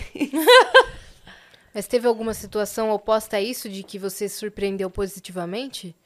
Que isso que é o duro. A gente é fã de tanto artista, e aí quando a gente tá nessa profissão que acaba conhecendo muita gente, até as pessoas que você tem como ídolo, às vezes você vê e e fala, cara, não era quem eu tava pensando essa pessoa. É, mas acho que isso é pra todo mundo, sabe? É que é meio. Parece meio prepotente, não sei falar isso, porque é isso, eu convivo muito com artista e tal, eu vejo muitos bastidores. Sim. Então eu sei muita história que eu não posso falar também. É, Senti uma. Senti uma delas. Não, eu sei quem é escroto, eu sei quem foi escroto comigo antes de subir no palco. E lá eu sei, no palco, né? É, eu sei que, que, que tem gente que, que sobe no palco e, tipo, tava. Sabe, tipo assim, ai que inferno esses brasileiros, sabe? Eu sei tudo, só que eu- depois eu vou escrever uma biografia e deixar póstuma aí pra vocês. Quando você for criar as galinhas, É, quando eu for pro meu sítio, eu escrevo, deixo lá, e quando eu morrer, vocês publicam. Eu vou falar pro meu futuro filho, falar, pode publicar. É, mas é isso, eu tenho, eu tenho minha ética da minha profissão. Por exemplo, história de sete, que eu sei que eu não posso falar, que eu fui. é, eu já fui muito em festa com artista. É, e você fica sabendo histórias e tal. Só que justamente por eu guardar esses segredos, que as pessoas continuam me chamando e que eu continuo, né, trabalhando com isso. E isso, gente, em toda a profissão. Por exemplo, a gente viu agora o documentário da Xuxa. O tanto de coisa que não foi revelada depois e tal. Porque você não pode falar algumas coisas. Quem é escroto. Pois E- é. Então, ixi, eu sei muita coisa. Mas eu acho que, em geral, o que eu posso dizer é que as pessoas são muito normais. Então, essa coisa de. Ai, fulano, aquele ator, como é o fulano? Ele é cheiroso, ele é. Ele é um cara normal. Ele senta, coça o saco, ele é, tipo, ele é um cara, sabe? Uhum. E às vezes ele vai estar tá cansado, e às vezes ele não vai estar tá no melhor dia. E também tem isso, né? Às vezes as pessoas não estão num dia legal. E você uhum. julga que, tipo, ah, então fulano é assim. Não sei, às vezes ele tá cansado, viajou, sei lá. Mas tem muita gente que, que sim, é um amor. Todo mundo falou, por exemplo, que foi fazer a entrevista da Margot Robbie, que ela é uma, sabe, uma aura, uma uhum. luz, estrela brilhante, que ela é incrível. A que ela fez, né? É, muita gente foi, fez no México ou lá na gringa, a Valentina, minha amiga que trabalha hoje na Warner, falou que ela realmente ela é aquela energia que ela, ela é uma Barbie. E tem gente que a gente sabe, que também me conta, putz, fulano foi escroto comigo, aquela coisa, e a gente fica sabendo. Mas muita gente é, já vi, assim, nos bastidores, principalmente, sendo, sabe, bem... É, já fui em entrevista essa acho que eu posso falar, porque já falei isso. É, uma entrevista na Comic Con de San Diego, que era num barco da Warner. E tinha, tipo, um elenco, sei lá, de mais de 10 pessoas. Era um elenco daquelas séries de heróis, sabe? Um monte de, de gente. E uma das atrizes principais sentou fora, assim, da, do. Né? Tipo, digamos que eu tô enquadrando vocês aqui. Tava todo o elenco aqui esperando. Uhum. A Linda sentou fora do quadro e falou, tipo, ai. Ai, tô cansada, não sei o quê. E aí eu falei, e aí, fulano, você não vai querer vir falar com o Brasil, né? Tipo, você tem muitos fãs no Brasil. Olha, eu ainda me humilhando pra mulher. E, tipo, todo o elenco esperando a, a gata. E eu, e aí, fulano, não sei o quê. Aí ela, tipo, ah, faz aí. Tipo assim, faz sem mim. E aí, um ator que era. Agora eu esqueci o nome dele. Que é o ator de Prison Break, o irmão, o hum, Lincoln. Sei, que é sei. bem grandão. Ele levantou, foi lá, pegou ela nas costas. Você tá colocou... brincando? pegou ela, colocou ela na cadeira e falou: pode começar, querida. E aí eu nem deixei ela respirar, né? Eu falei, oi, Brasil, não sei o que. Já comecei. Que cena, cara. Ele falou, foi meio uma brincadeira, claro. né? Não foi nada grosso entre eles, o pessoal assim. riu, assim. Ela falou, não, ha, não sei o que. E sentou, e aí ele falou, pode começar, minha querida, não sei o que. E aí eu fiz, e aí na, na, você vê na entrevista que ela tava, tipo... É, né? Aí, por exemplo, eu fiz uma pergunta, tipo, ah, quais vão ser as próximas e também tem umas coisas assim, você já fez seis perguntas, não tem mais o que perguntar, você, né? E eu sou, sempre sou muito específica nas minhas perguntas, eu sempre tento ser bem criativa, eu estudo muito, eu assisto muito a coisa para eu ter perguntas bem diferentes. E mesmo assim, tem horas que né, não, não é a pergunta mais genial do mundo, mas é o que os fãs querem saber, ou é o que a Warner precisa, enfim. E eu perguntei algo sobre, tipo, ah, então na próxima temporada, qual vai ser o principal drama, né? Me conta alguma coisa aí da próxima temporada. Aí ela falou assim: ah, não vai acontecer nada, não vai ter nenhum conflito, vai ser tranquilo, não vai ter, não vai ser nada. Aí todo mundo riu assim, tipo, ah! Aí alguém puxou e, entrevistar muita gente ao mesmo tempo também é um inferno. Aí alguém foi, não, e aí eu peguei, né, acho que tinha mais um outro microfone, eu falei, não, pode falar. E aí, mas assim, sabe? Tipo de, de péssima, péssimo humor e também, pode ser que tava num dia ruim. Até entrevistei ela depois e ela tava super legal. É, então mas um é uma falta mesmo. de respeito, não é? Tipo, é. poxa, precisa. Uhum. Uhum. Então é, é meio isso, sabe? Outros atores nesse barco é, tipo, mesmo. Eu também estou trabalhando, né? Uhum. Eu tô sendo não é só profissional. Você. É. Né? Não, e se você vier logo, a gente acaba logo e você vai tomar seu champanhe, sei lá o que você vai fazer, sabe? É... Não, e o cara pegá-la no colo foi muito simbólico para mim. Porque foi ele falando que ela tava errada, né? Uhum. Tipo, vem aqui, caceta, né? Senta aí, uhum. vamos fazer, pô. E ela, é, depois dessa série, ela virou a principal. Tipo, ela não era a principal, mas aí saíram umas pessoas, alguma coisa assim, e ela virou a principal. Então, poxa, a série tá por sua causa e você tá aí, né? De má vontade. Mas é, é muito comum. Uhum. É, infelizmente é, assim. Tipo, agora eu fiz o Tudum tem muito artista, muita coisa. Então você fica. Tem uns que eles falam, tipo, ó, oh, fulano não gosta que pega na mão que dá beijo, por exemplo. E aí você pensa, pode ser também por causa de. Agora tem Covid e tal, mas muito antes disso, tem vários artistas que falam. É, sei lá, não vou citar nomes, mas Sim. tipo, antes de você entrar na entrevista, fala assim: "Olha, a fulana tá com gripe e ela pediu para não cumprimentar, não abraçar, não pegar na mão dela para ela não passar para vocês, não sei o quê". Uhum. Tipo, ela só não quer ficar cumprimentando. Quer pegar na sua é. Mão. Isso é muito comum, muito comum. E outros que às vezes falam isso ou falam assim: olha, fulano não tem germofobia. Eles falam essas coisas, sabe? Pra você não ficar pegando. Pra não chamar de frescura. É. Ai, fulano é germofóbico, então cuidado, não sei o quê. E aí chega lá, o cara pegou, me abraçou, quase me deu um beijo na boca, sabe? Tá- tomou cachaça comigo. Então, sabe, às vezes é meio isso. Se as pessoas ficam muito com dedos e a pessoa de boa. Uhum. Mas eu entendo que o papel ali da produção também é proteger o artista, né? Sim. Então, por exemplo, ah, ele quer uma Coca-Cola gelada a tantos graus, com duas pedras de gelo, não sei das quantas. Não, não, não. Tem gente que é assim. Sim. Muita gente é chocada. assim. Muita gente é assim. Também tem uma coisa que é assim, né? Não a é, a Coca, mas sabe, com especifica- é, ah, coisicas que. Ai, precisa ter um sofá feito de lã da Uhum. Transilvânia, sei lá, sabe? Eu, eu, eu imagino que assim, né? Tipo, o artista tem uma quantidade de questões ali que ele pede e a produção se ocupa de suprir Sim. tudo. Se ele chega no lugar e ele se sente à vontade pra abrir mão de duas, três coisas daquela, é uma decisão dele. Sim. Mas tudo tem que estar à disposição caso ele. Porque se ele chega no lugar e não é exatamente aquilo que ele estava pensando Sim. também, não dá pra ele, durante a entrevista, pedir. É, e também tem gente que viaja muito.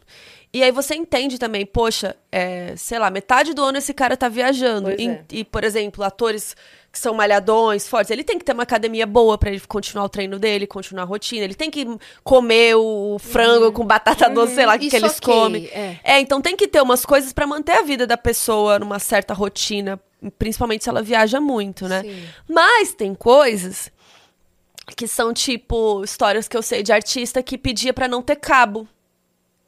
Tipo, ah, eu vou chegar aqui na entrevista de vocês e falar, é, vocês, por favor, tapem todos os cabos do caminho que, que a gente não trabalha, assim. Sabe?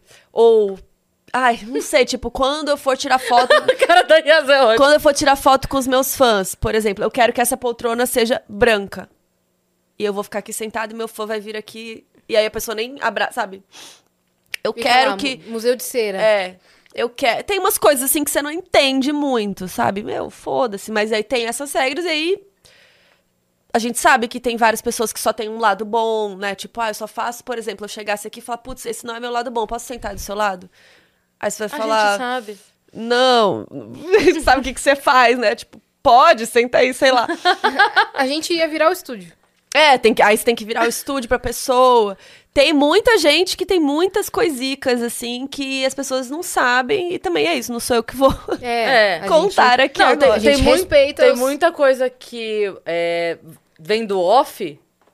Abriu o microfone aqui, salve, salve, viajantes, sejam bem-vindos. Ninguém tá sabendo o que tá acontecendo. Sim, É isso. é, é difícil. Vamos para a próxima? Vamos. Não sei se Eu tô- respondi a pergunta, se mudamos de assunto. Opa, respondeu e deu bônus ainda. É, Del Jaik, é isso? Menina, sou muito fã de vocês, vejo todos os episódios. Parabéns pelo trabalho maravilhoso e obrigada por alegrar os meus dias. Adorei o papo. Carol, já fiquei sua fã também. Cris, por favor, vem pro Rio. Vivo te amolando no Insta, preciso ver um show seu ao vivo. Eu vou ter um baby com cara de todinho, prometo levar a família toda. Mas se prepara porque minha gargalhada me denuncia. Brincadeira, mas sério. Só passando pra dizer muito beijo, dizer que são lindas e Isso é um comentário ou é um e-mail? muito Uma talentosas carta. e desejar muito Amei. sucesso. Beijos, Dani L. Jack. E aí ela mandou mais uma. Ei, meninas, eu de novo. Cris vem pro Rio. Ela quer muito que eu vá pro Rio. Pelo amor, adoro vocês, beijocas. Dani, eu vou estar aí no Rio em outubro. Já está marcado finalmente. Eu demorei pra marcar a data no Rio porque a gente tava com dificuldade de pauta de teatro no Rio. É, mas conseguimos, finalmente, porque normalmente pauta a galera pega, tipo assim, toda sexta de tal mês, né? E como a gente queria uma data, tava difícil conseguir essa uma data, porque não tem como eu passar um mês no Rio, adoraria, mas não tem como. Então, conseguimos. Em outubro vai rolar o Rio e aí eu divulgo certinho, tá bom? Boa. É E, isso. Carol, antes da gente encerrar, eu fico curiosa pra saber a sua rotina. Porque além de assistir todos os conteúdos, né? Porque você vai fazer uma review ou uma crítica, falar sobre, você quer assistir e pesquisar, ainda apresentar. Eu sei que você tem uma equipe, mas muita coisa parte de você. Como que é a sua rotina hoje? Ah, é meio doido, né? Eu, eu tenho uma mini rotina minha, mas o meu dia, por exemplo, hoje eu tô aqui, amanhã eu vou fazer outra coisa, aí quinta é o quino, então quinta geralmente eu tô no computador, então é meio aleatório. Aí semana que vem, terça é outra coisa que eu vou estar fazendo, mas eu tenho uma mini rotina minha, assim, então eu acordo, tomo um café. Geralmente eu gosto de ver coisa de manhã cedo, porque eu acordo seis, seis e meia. Ah, você acorda cedo. Então eu gosto de pegar um cafezinho e ver um episódio, ver alguma coisa. Filme não dá, né? Mas um episódio de alguma coisa assim, geralmente eu vejo nesse café. Aí eu vou treinar. Aí dependendo, levo os cachorros na creche, aí depende do dia. Mas. E aí volto depois do treino, aí que minha vida começa. E geralmente umas sete horas eu paro. E aí faço as mesmas coisinhas também. Vou fazer um crochê, vou jogar um xadrez com meu, meu noivo. Que chique. Fazer janta. É. Tô tentando sair das telas.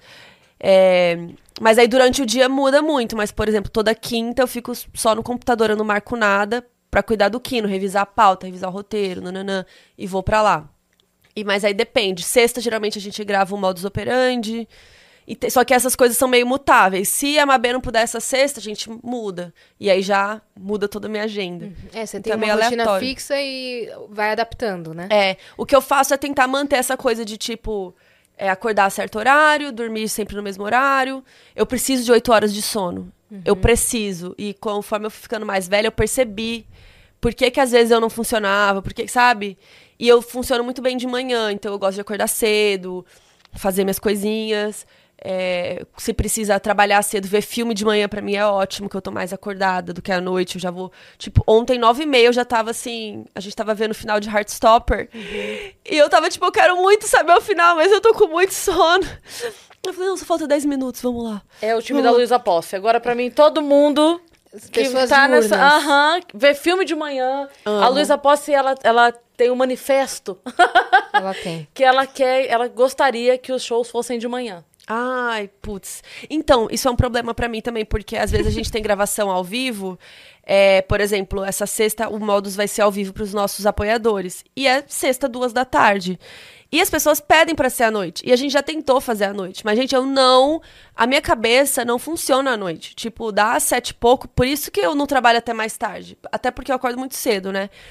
Mas minha cabeça começa, tipo, a ler tudo errado. Aí eu começo a uh, embolar. Sabe? Parece que eu não funciono. Então, de manhã seria também perfeito pra mim. Oito horas gravar modos seria tudo. Mas não dá, né?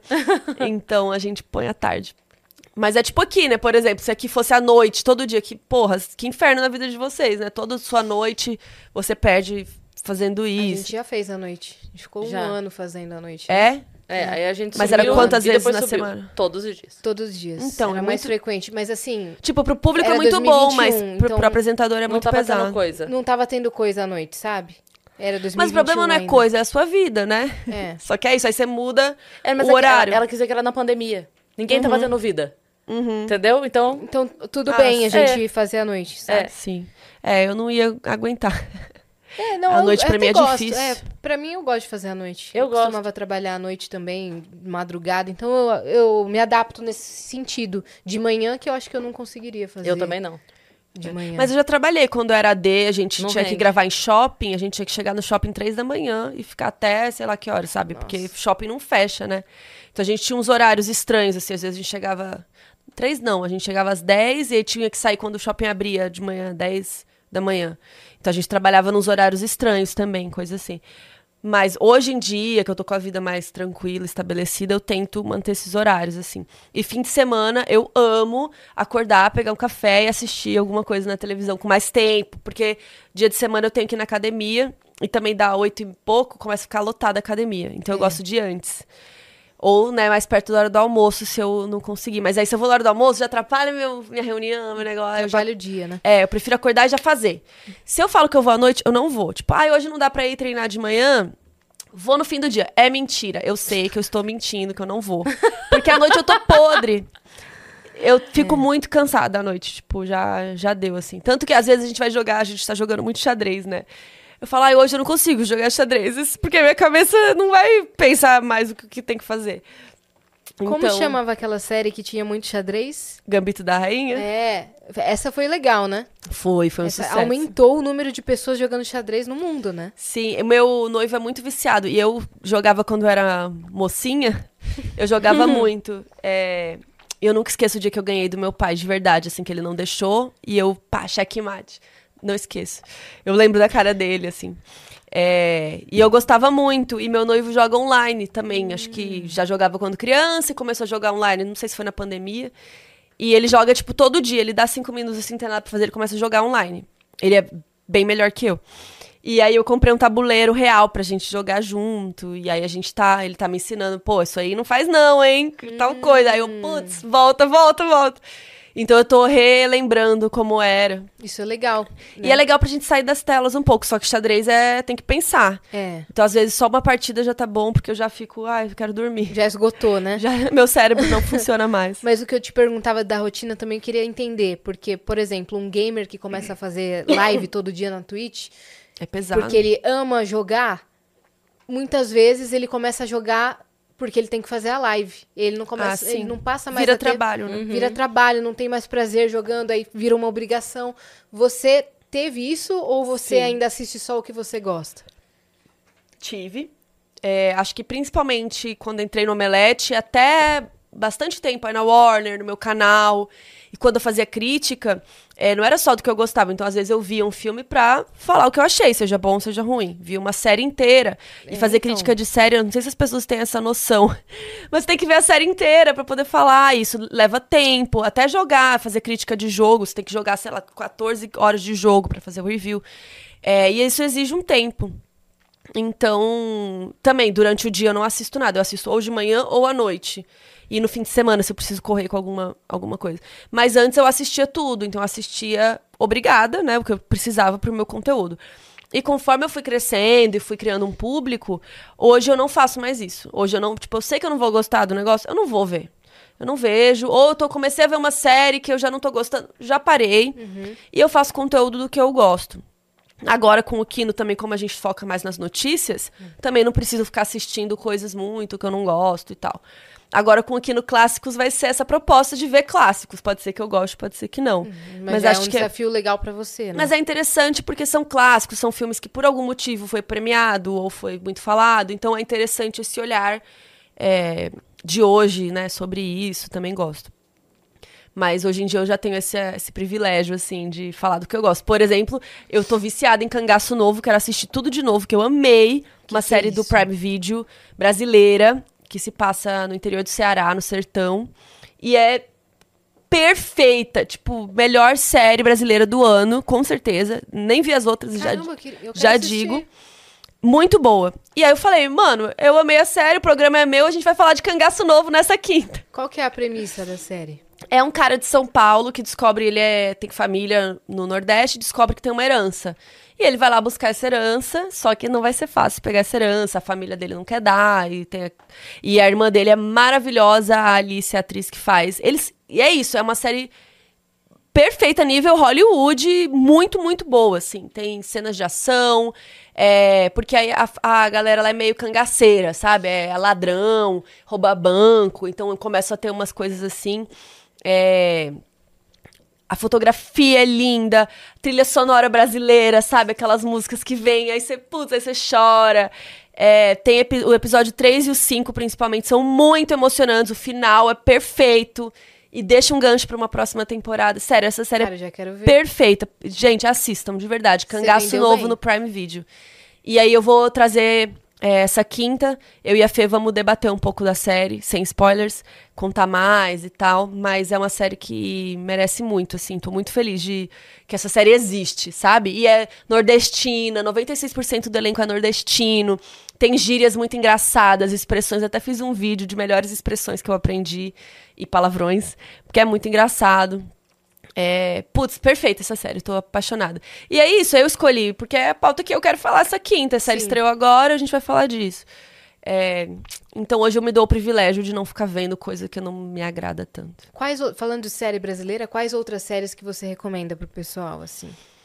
Ai, de novidade? Deixa eu pensar. Vai estrear The Bear, que é o Urso, segunda temporada, que é uma série que também foi crescendo muito no boca a boca, que é Ah, aquela tá, você tá série falando internacional. É, Ah, que é tá. aquela série do restaurante, que o cara é um chefe, ele é um chefe super renomado tal, é, e ele sai da- dessa profissão chique lá dele pra ir cuidar do restaurante da família. Só que chega lá, a cozinheira não respeita ele, a é sujo, é, ele vai ensinando as coisas, tipo, quando eu falar tal coisa, você tem que responder, sim, chefe, coisas assim. E aí ele vai colocando o método dele, mas é tudo difícil. É uma série que são episódios de meia horinha, assim, e é muito, muito boa, muito boa. E vai estrear a segunda temporada no Brasil agora. Então recomendo muito, quem nunca viu, Quero. chuchuzinho. E é rapidinho de ver, você mata num fim de semana, assim, maravilhoso. E cangaço mesmo, eu matei num fim de semana e são oito episódios de uma hora, por aí, né? E mesmo assim, eu fiquei. Eu preciso saber o que vai acontecer, sabe? Assim, vai, vai, vai, faz maratona. Deixa eu pensar uma outra que tá estreando por agora. Putz, teve agora Heartstopper, né? Nova temporada. Nova temporada, que é aquela série assim, LGBTQIAP+, mais, mais, mais, é maravilhosa, é muito fofa, muito linda, você chora, é... Às vezes ela é bobinha, assim, em alguns pontos, porque tudo é meio que, tudo meio que dá certo demais, mas é um alívio tão, ai, sabe, é tão gostoso de ver. E não é que tudo dá certo na série, né? Tem as questões dos personagens. Mas é uma série muito, ai, chuchuzinho, Gostosa de lindinha, é, muito fofinha. Uma série brasileira que eu assisti é, recentemente que eu gostei muito foi Os Outros. Os outros, muito boa muito também do boa com a Globoplay. Adriana Esteves. Muito boa mesmo. É, que uma família. Briga de condomínio, treta Briga de, vizinho. condomínio. É, um condomínio chique da Barra, treta de vizinho. É, só que vai levando para um nível extremo, Vai né? De escalando. envolver arma e ameaça. E... Risca... Quando ela riscou o carro do cara, tem um episódio que é, o filho, os filhos brigam. Então, seu filho brigou com meu filho, aí eu vou lá e falo, poxa, fulana, né? Chato. essa-" Aí você fala, é o quê? E aí começa uma treta, e aí você vai lá e, e risca meu carro. Uhum. No condomínio. E aí, quando eu vi ela riscando aquele carro assim, eu fiquei. "Ah! Meu Deus! E aí, os episódios. Eu só, isso é só o primeiro. Um mini spoiler É, do é um primeiro episódio, pra vocês verem que o negócio vai longe. Uhum. Mas assim, que não é que meu filho brigou com seu filho. O, o seu filho espancou o meu Ah, filho é. ao ponto dele ir pro hospital. E aí, você chega na minha casa e fala assim, olha, desculpa, né? Não sei o quê, mas nem aconteceu nada, é briga de moleque. Não. Meu querido, não, eu vou denunciar o seu filho. na- É.